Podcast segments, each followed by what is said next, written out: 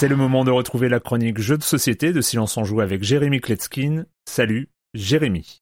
Salut Erwan, je suis de bonne humeur et je vais t'expliquer pourquoi. Comme tu le sais, je n'habite pas en France et ça m'arrive très souvent de jouer à des jeux qui ne sont pas traduits ni importés en France et c'est très frustrant. J'essaye donc de ne pas abuser de trop parler de ces jeux qui sont difficiles à jouer quand on ne parle pas bien l'anglais et je viens de découvrir à l'instant même que le jeu dont je voulais vous parler aujourd'hui va être disponible en français. Son nom, Brou, B-R-E-W. Et là c'est même au-delà des illustrations, hein. c'est le thème, c'est la direction artistique qui était époustouflante. Le jeu se déroule dans un univers enchanté où toutes les saisons sont mélangées les joueurs reçoivent un set de dés de leur couleur. Sur chacune des faces, il y a des éléments. On va jeter ces dés. Il y aura donc des contraintes de pause pour les placer sur quatre cartes saison qu'on pourra obtenir si c'est nous qui avons la majorité à la fin de l'année. Lors de son tour, on pourra aussi recruter des animaux qui ont des pouvoirs spéciaux. Il y a quatre catégories d'animaux qu'on pourra d'ailleurs coupler avec les cartes saison pour obtenir encore plus de points. On pourra aussi obtenir des potions qu'on pourra utiliser pour agir sur le positionnement des dés ou sur les jets des dés. Et puis au centre de la table, il y a un plateau village sur lequel on pourra aussi positionner positionner pour obtenir des avantages et des bonus. En fait, Brew est très condensé et très riche tant sur l'aspect graphique que sur le gameplay. Il y a plein de choses à faire, mais pas trop. Il est innovant, mais pas trop. Et surtout, il est très immersif. Il vous plonge dans un univers euh, onirique, euh, coloré, presque artistique. L'auteur, les illustrateurs, les éditeurs, on sent qu'il y a du talent à tous les étages. Mais attention, c'est pas un jeu à mettre entre toutes les mains. Il y a des dés, il y a de la majorité, il y a du drafting, il y a du engine building. Je dis ça parce que dans le Discord, il y en a encore qui parlent des aventuriers du rail. Passer à Brou, c'est comme euh, passer de King Quest à Breath of the Wild. D'ailleurs, dans les visuels, il y a un petit quelque chose de l'univers de Zelda vous allez voir, la comparaison n'est pas complètement euh, déplacée. C'est un pur produit de 2021. On peut ne pas aimer évidemment, mais dans sa catégorie, pour moi, c'est un jeu qui est parfait. Les parties vont durer, voilà, une heure et demie, deux heures, de deux à quatre joueurs à partir de 10 ans. L'auteur Stevo Torres. L'éditeur c'est Pandasaurus Games. Alors j'ai vu qu'il devait être traduit aussi en français par euh, Catch Up Games,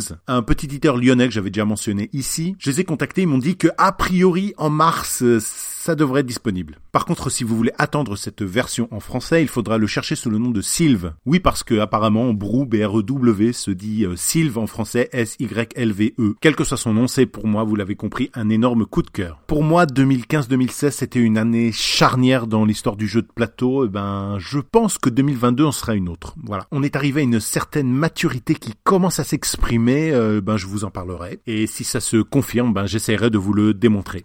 Bye bye